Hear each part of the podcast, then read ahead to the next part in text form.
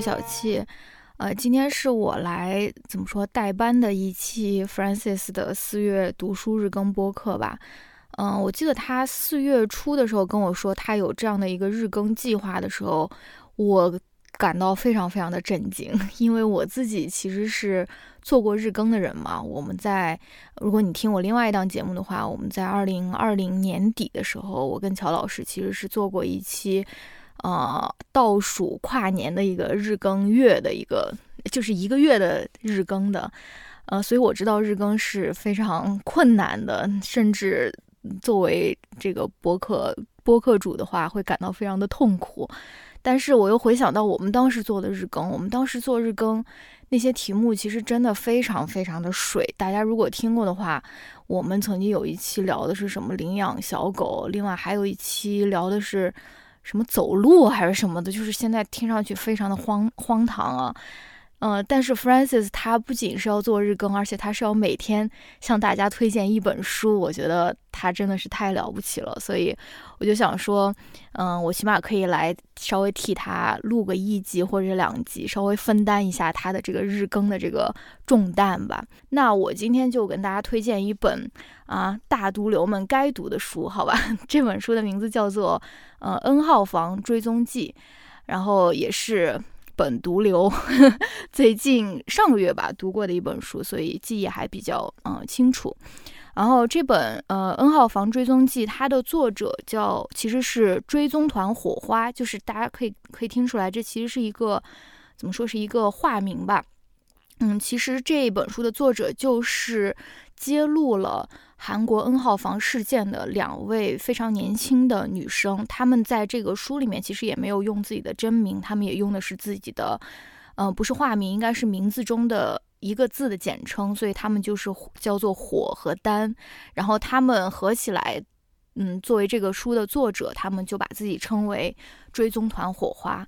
所以我想先来跟大家聊一聊，这是一本怎么样的书，对吧？呃，就像这个书名已经告诉大家的一样，这个书名其实已经非常清楚了，就叫《N 号房追踪记》。其实这本书就是，呃，一本关于 N 号房的一本书，关于 N 号房这个事件如何被披露出来的一本书。对，所以，呃，而且它是这两位披露出 N 号房事件的年轻女性合写的一本书。嗯。他这本书里面，但其实也不仅仅包含着他们如何调查 N 号房事件，也包含了这两位女生她们的一个各自的成长故事。啊，在各自的成长故事中，你也可以读到她们作为一个年轻的韩国女生，她们是怎样，呃，那她们的女权意识是怎样觉醒的吧。呃，当然，这也包括了他们两个之间的一种友谊，还有包括他们调查这件事情之后，他们的家人、他们的朋友对这件事情的看法。所以这这本书大概包含了三个部分。第一个部分就是着重在讲这个 N 号房事件是怎样被披露出来的，他们为什么会去调查这件事，或者说，呃，他们在具体调查的时候经历了怎样的。呃，过程吧，包括他们去向警方求助，包括他们被警方拒绝，然后又去，呃，去到他们本市的那个警察厅去报警，然后又被这个警察厅的警察，呃，接受接受这个案件，就是它，呃，包含了 N 号房事件被披露出来的一个来龙去脉。但是第二部分呢，其实是。火和丹就是这两位，呃，追踪团火花的成员，他们各自的一个成长故事，他们是怎样成长为一个女权主义者的？他们是怎样相识的？他们是怎样决定？共同去做这样的一件事情，他们为什么会选择去调查 N 号房的这个事情？所以第二部分其实跟呃案件已经没有特别大的关系，而是他们两个作为一个作为呃两名韩国的年轻女性，她们的女权主义的觉醒史和他们的一个成长的一个过程。然后第三部分就是相当于是一个。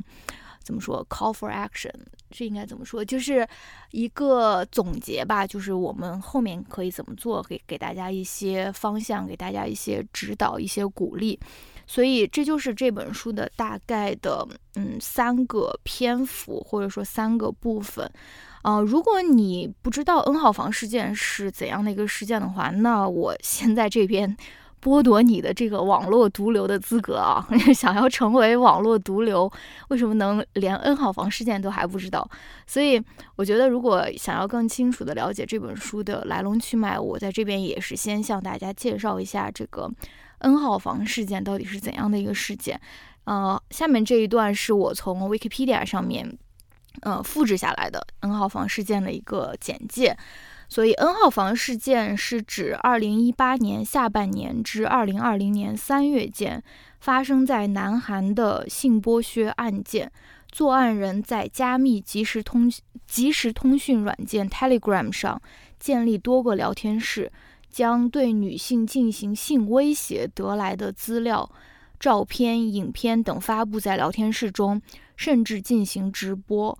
呃，受害人被要求在身体上刻字、食粪、饮尿、将虫子放入性器官，以及侵犯自己的幼年亲属。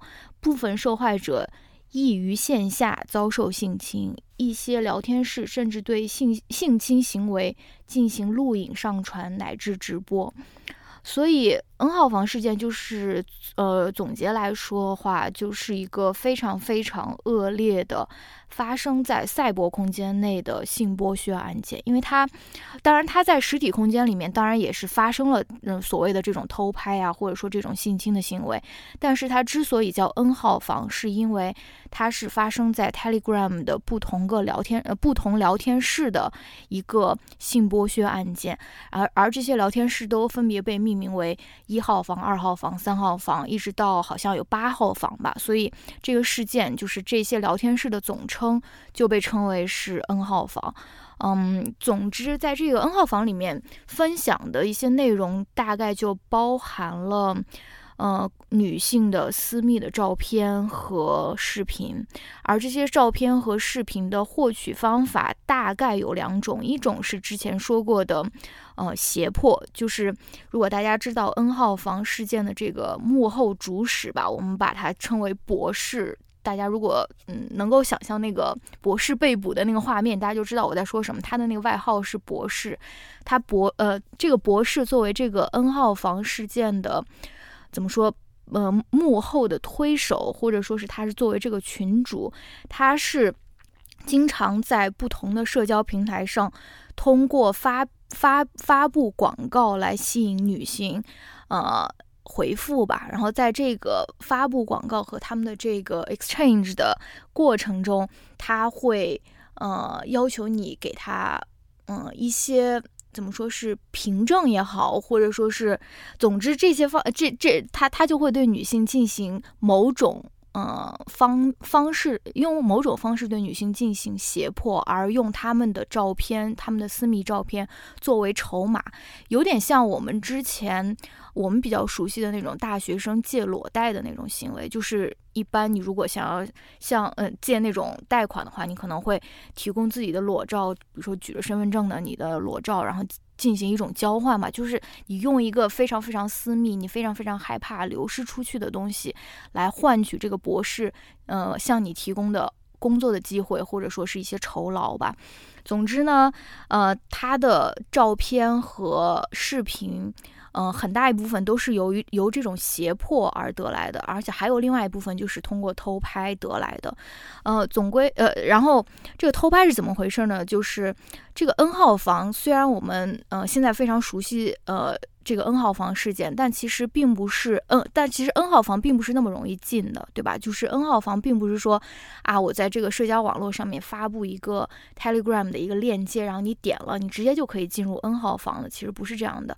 嗯，一般来说，发布在各大呃平台上面的这些链接，它通往的其实只是一个过渡的一个聊天室，就是基本上你通过这个链接，你可以到达一个，嗯。你可以进入 N 号房的一个过渡聊天室，就是这里面有讲到，嗯，这两个女孩她们刚开始卧底的那一个聊天室就叫做歌坛房，其实就是那个蝙蝠侠里面那个歌坛歌坛室，他他他们首首先进入的那个房间就叫做歌坛房，然后在歌坛房里面，你需要你需要用自己的行动去去证明你是他们的一份子，而这个证明的。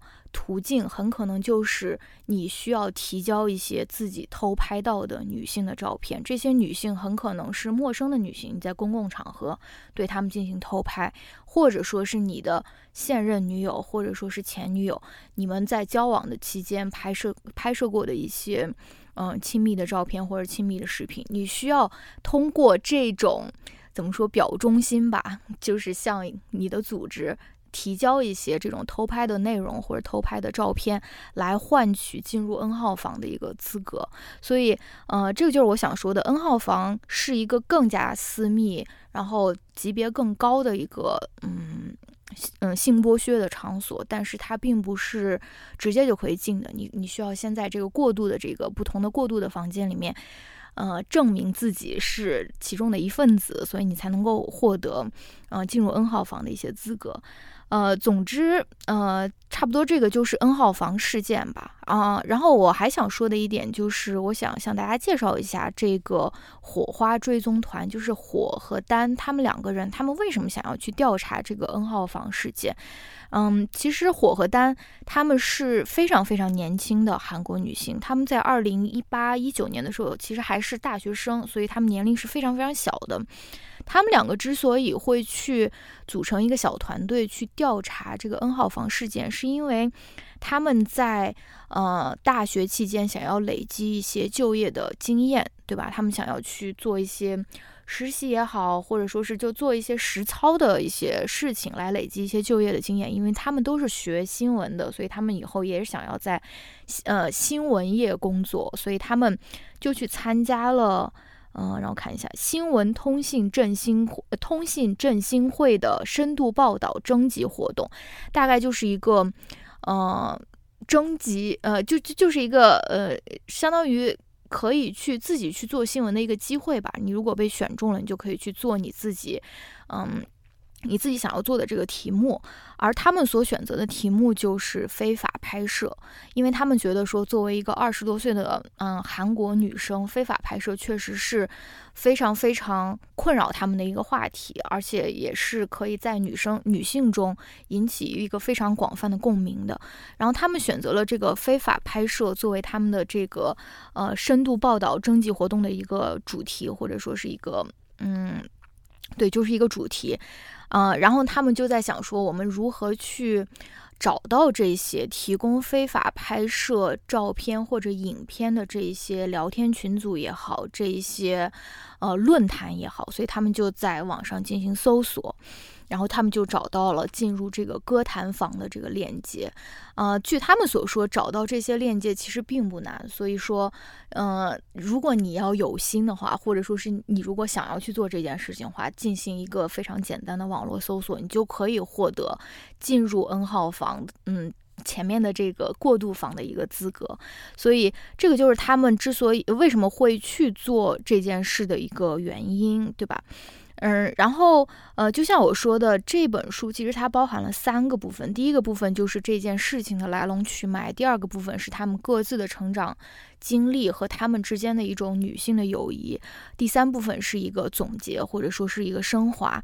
嗯，然后我知道 f r a n c i s 他平时都是会先自己说，然后在最后朗读一段原文，但是我就想，我想就是边分享边朗读，我想为大家分享。读这本书的时候，我印象非常深的三个部分，而每一个部分我会为大家呃朗读一也一下那个嗯原文的一些内容。而且另外一个是我知道他每次都会说页码，但是我是用的那个 Kindle 来看的，所以我这个页码可能不太准，我就不说页码了。但是大家如果去找的话，应该也是非常好找的。我啊我要朗读的部分。所以，呃，在读完这本书之后，我觉得我有三个部分 那个印象特别特别的深刻。第一个部分就是，嗯，火和丹他们两个去报案的经历，就是当他们发现这一个呃 N 号房的存在，而且上面上面啊以及 N 号房的里面的。污秽不堪的内容之后，他们决定去报警，他们决定去向警方求助，来一起调查这个事件。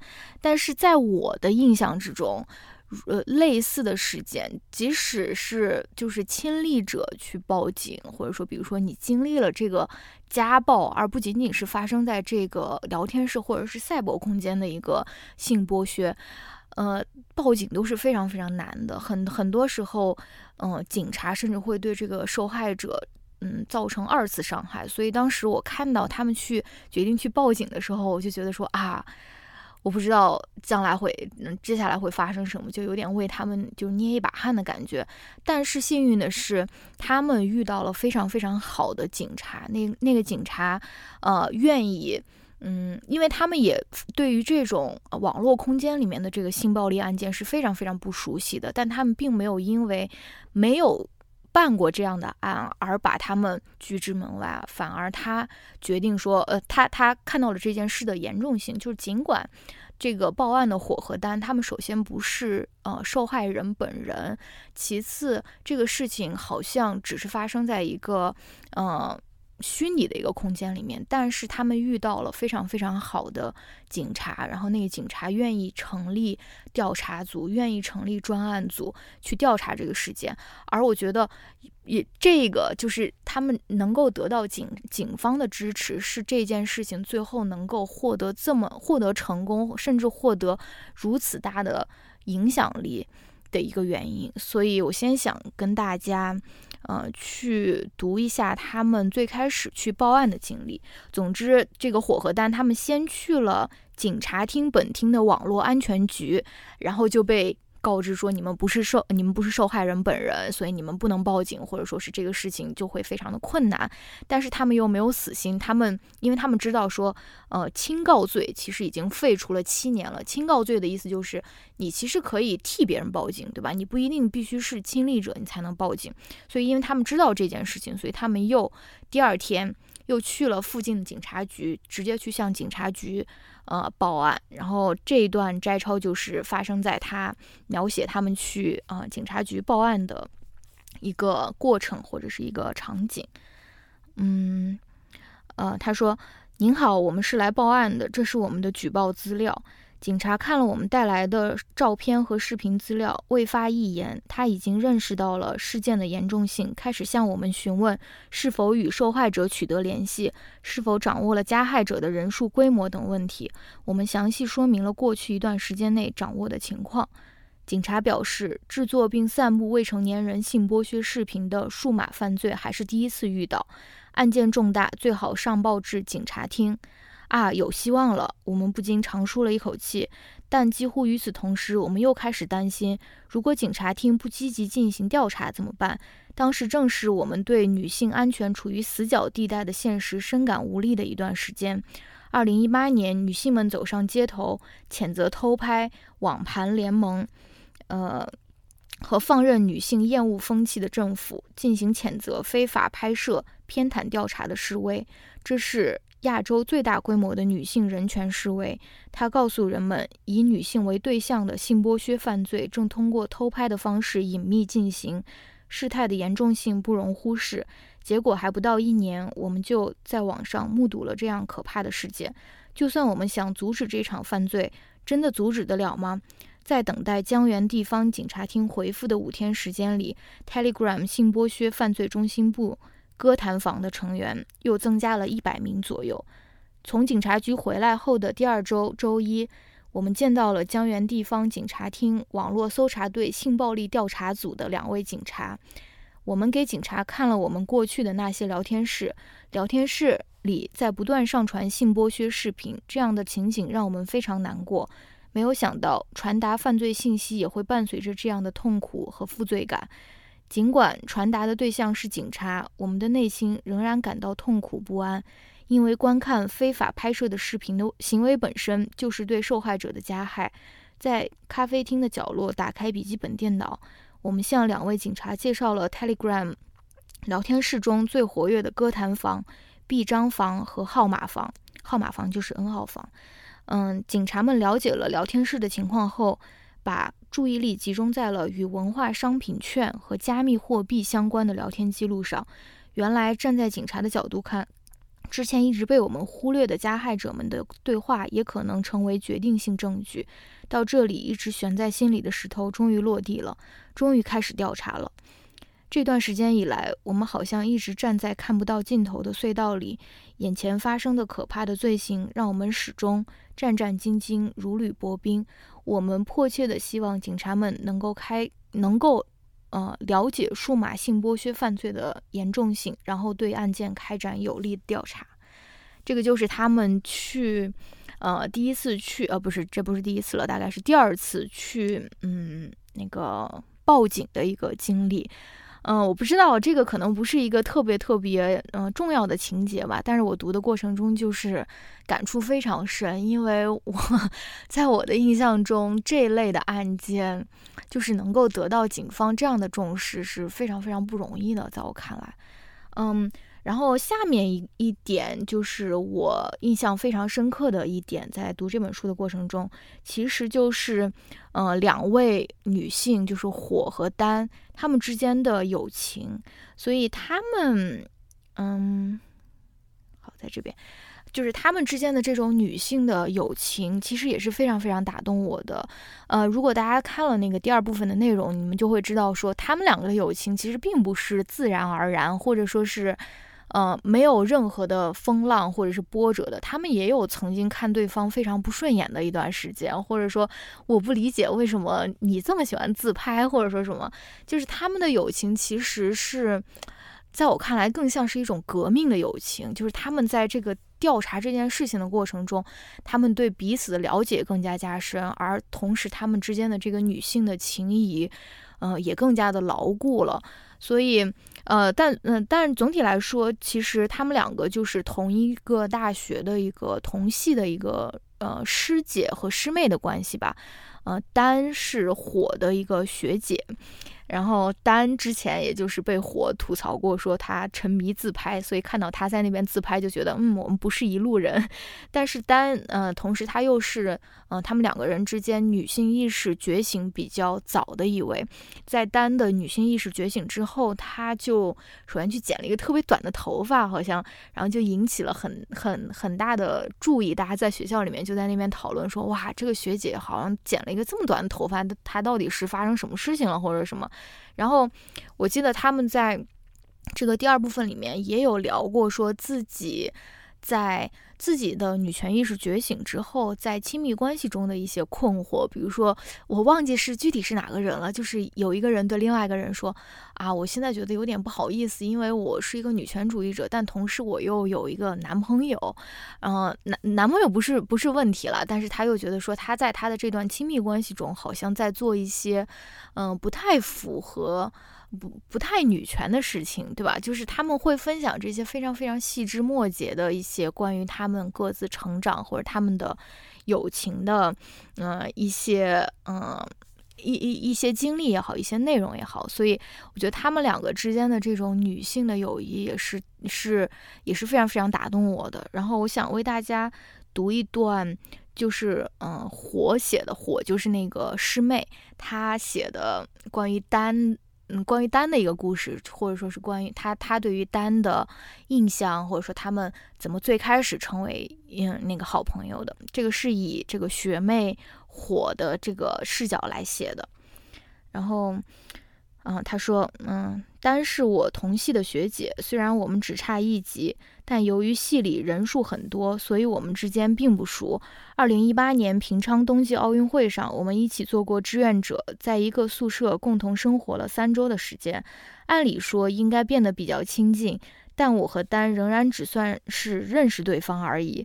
志愿活动中，呃，志愿活动期间，我们从没一起吃过饭，不熟也在情理之中。偶尔在走廊上碰到了，两个人就尴尬的点个头，算是打招呼。说实话，我对丹有一种距离感。虽然对他印象并不差，但也没有产生过好感。每次看到他沉浸于自拍的样子时，我就想，我们不是一类人啊。嗯，那时我们还不像现在这样亲密。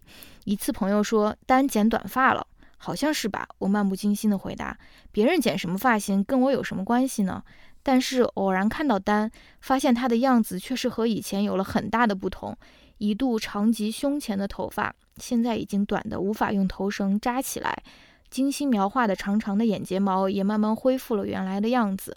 丹说不喜欢自己的大腿看起来太粗，所以大冬天也总是坚持穿裙子。可现在开始，他开始穿直筒裤，难怪大难怪大家感到惊讶。我也很好奇，丹放弃长发、化妆和裙子的原因是什么呢？那天，呃，那年夏天，我和丹。呃，在一家报社的在线新闻部做实习记者，逐渐走得近了起来。当时的实习记者很多，但得到记者前辈认可的人可谓凤毛麟角。幸运的是，我和丹便属于这部分人。两个月的时间里，我们写出了大量稿件。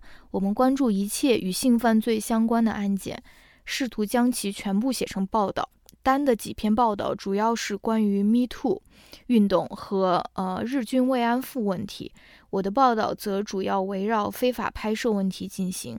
因为关注点比较类似，我们之间的交流多了起来，自然而然的成了志同道合的朋友。听说我和丹变成了好朋友，一位同学还问过我那个学姐怎么样，他并非单纯的想问我。感觉丹这个人怎么样？而是想问丹学姐成为女权主义者之后，是不是变得有点奇怪了？我虽然没有像丹一样成为激进的女权主义者，但也没有讽刺或者嘲笑丹的想法。在我眼里，相比以前更加能理直气壮地表达自己意见的丹更酷了。所以我回答：什么怎么样？大家都差不多啊。回到学校，我和丹选了同一门课，那是一门关于撰写报道的课程。我们根据做实习记者时的经历，把有关女性问题的报道做成了课题。教授看到我们的报道，建议我和丹一起参加一个征集活动。活动的一等奖奖金高达一千万韩元。教授推荐了这么好的活动，我们没有理由错过。丹和我一拍即合。学期快结束的时候，丹来找我说，放假时一起上编码课。编码类似于编程那种。对于身为百分之百文科生的我来说，编码无异于天方夜谭。但是如果学会编码，应该可以写出更有深度的报道。经过反复考虑，我接受了丹的提议。整个暑假，我们每天早上九点到下午六点都在上课，中间一天都没有休息，相当于听了四百九十个小时左右的课。除了睡觉时间，我和丹整天都在一起。与此同时，我也看到了之前不知道的丹的样子。那时的丹仇视一切男性，看到身边经过的男性都要骂几句，看到不修边幅的男性更是愤愤不已。我虽然从来没有直接对丹说过，但内心有时会想：至于这样吗？现在回想起来，丹的女权主义好像经历了好几个阶段的变化。其实不仅是丹，谁都会经历这样的过程。丹一直比我领先，他告诉我要每天思考更多，争取更多，改变更多。随着我们一起度过的时间越来越多，我和丹慢慢拥有了共同的想法和信念。一呃，我们讨论了很多，也产生了很多共鸣。一句话，我们成为志同道合的战友了。这个就是，嗯，这个就是，嗯，火作为一个小学妹，她在讲她和她的这个学姐。是怎样认识、怎样相识、相知，然后这个还是比较粗呃粗略的一个概括。它后面其实有更加细节的描写，就是他们双方怎么看对方不顺眼啊，或者说是怎样克服一些他们友情之间的一些小小的呃波折啊之类的。大家都可以继续去呃去那边看。然后这个就是我第二个比较呃打动我的点，就是他们两位呃这个这个什么。呃，追踪团火花这两位女生的她们之间的友谊，然后最后一点其实是比较小的一点，就是嗯，最后一点比较打动我的，其实是我忘记是在第二部分还是在第三部分了，其实是他们和父母之间的关系，然后。更具体一点来说，可能是他们，嗯，是如何获得父母的理解的。就是他们这个刚开始参加这个，呃，深度报道的时候，他们其实是没有跟父母说的，说我在我在报道一些什么内容啊，或者说是这个我我我每天都在看一些关于这个性剥削或者性暴力的这些内容。我觉得大就跟大部分年轻人一样，可能也是不会把这些特别黑暗的东西分享给。呃父母的吧。但是到最后这件事情在媒体上面广泛得到曝光之后，甚至最后博士，呃被捕之后，他们也需要。作为这个调查者，作为这个记者，以记者的身份参加很多很多很多很多的采访，所以他们肯定，他们的父母就是和家庭是肯定会知道他们在做一些什么事情的，就是不会是对他们的事情毫无所知。然后我想分享的这一段呢，其实是，嗯，其实是，呃，是谁说的？是火火说的，呃，火在呃分享。嗯，他呃，就是进入公众视野之后，他的家里人或者尤其是他的父亲，对他说的一段话，我觉得是非常非常感人的，因为毕竟。这种关于性暴力或者性剥削的这些事情，很多时候你如果回联想我们自己个人的经历的话，是很难得到父母的理解。父母就会觉得说，你为什么在多管闲事？尤其你你这件事情又不是发生在你的身上，你为什么要去做这种出头鸟，对吧？就是为什么你要去替别人去这个鸣不平或者什么？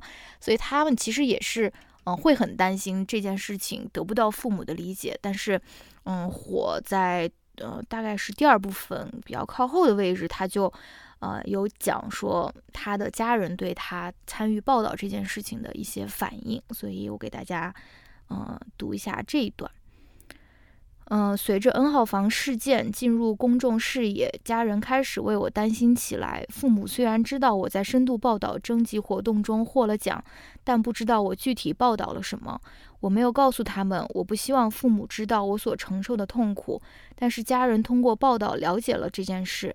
妈妈在家庭群里发了消息，说我看到国民日报的报道了。火啊，为什么要调查那些事？妈妈好担心你啊。在国外工作的寡言少语的姐姐也生平第一次为我担心。焦胖应该是火的小名吧？你真的要小心一些。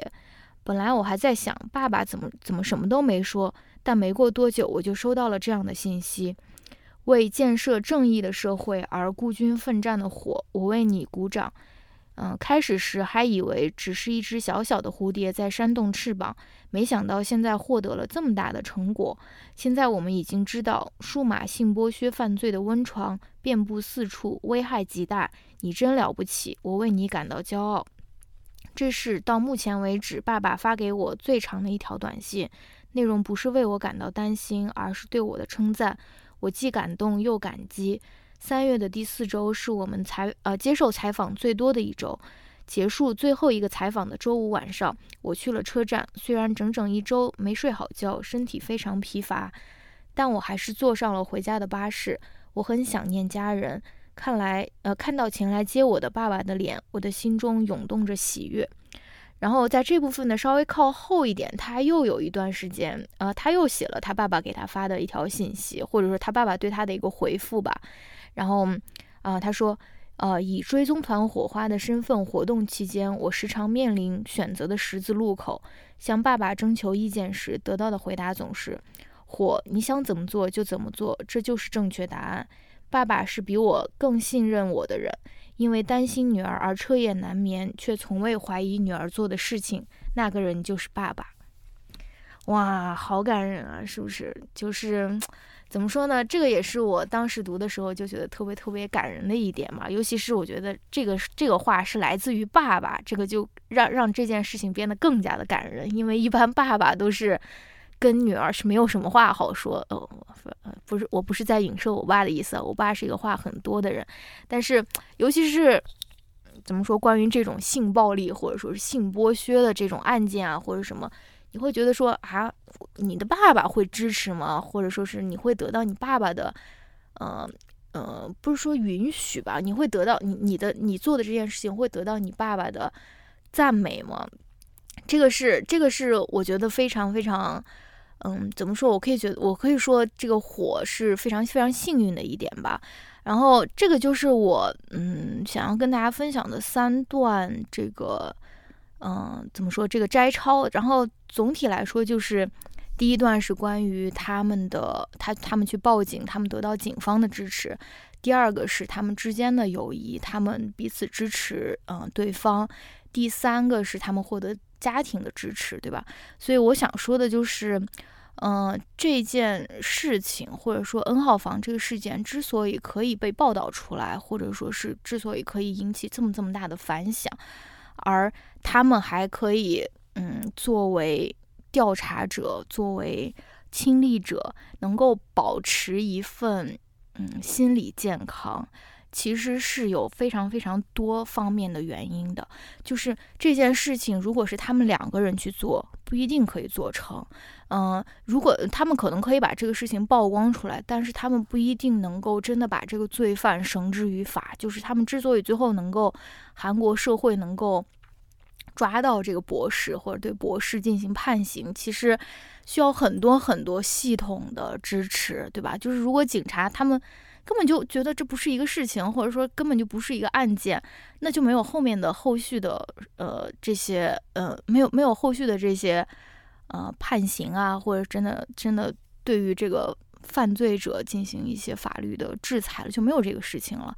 然后，如果他们两个不能彼此支持的话，那在这个过程中肯定也是感到非常孤单啊。而且，同样，如果他们没有能够得到家庭的支持的话，他们肯定也在这个过程中会觉得非常非常的绝望也好，因为他们每天面对的这些素材、这些呃内容、这些 N 号房里面的这些视频、这些偷拍的呃照片，其实已经非常非常。